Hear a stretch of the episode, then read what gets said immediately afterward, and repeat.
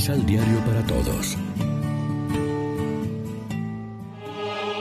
Proclamación del Santo Evangelio de nuestro Señor Jesucristo, según San Lucas.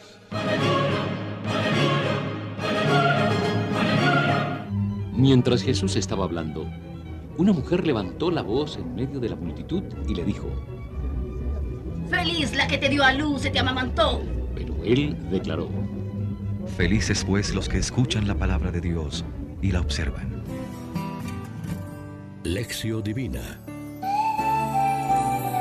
En este sábado 9 de octubre la iglesia se viste de blanco para celebrar la memoria de San Luis Bertrán, presbítero, y como siempre nos alimentamos con el pan de la palabra. Ayer oía Jesús unos improperios por parte de sus enemigos, hoy un piropo amable por parte de una buena mujer. Jesús aprovecha esta alabanza para dedicar a su vez una bienaventuranza a los que escuchan la palabra de Dios y la cumplen, con lo cual ciertamente no está desautorizando a su madre, al contrario, está diciendo que su mayor mérito fue que creyó en la palabra que Dios le había dirigido a través del ángel. Jesús responde haciendo el mayor elogio de su madre. Dichosos más bien los que oyen la palabra de Dios y la guardan. María nos enseña cómo acoger la palabra de Dios, cómo encarnarla, vivirla, profundizarla, rumiarla, hacerla nacer y crecer, dejarnos plasmar por ella, aun cuando no la entendemos o cuando nos hace sufrir. Es esta la visión que subyace detrás del Evangelio de la infancia.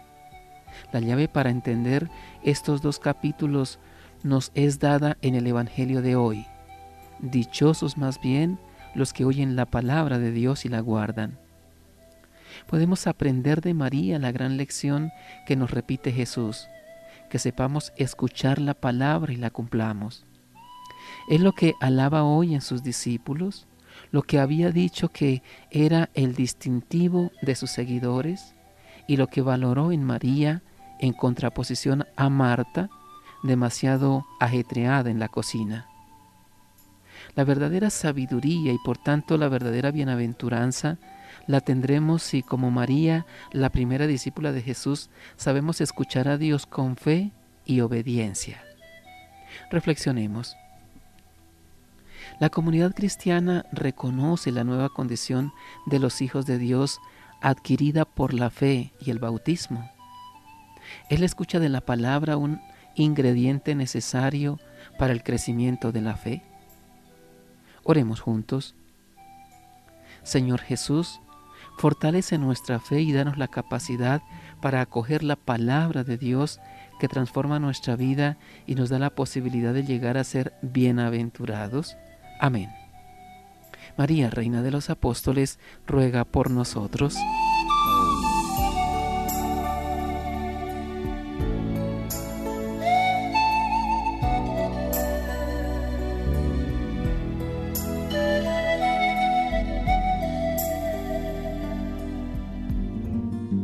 Complementa los ocho pasos de la Alexio Divina adquiriendo el emisal Pan de la Palabra en Librería San Pablo o distribuidores.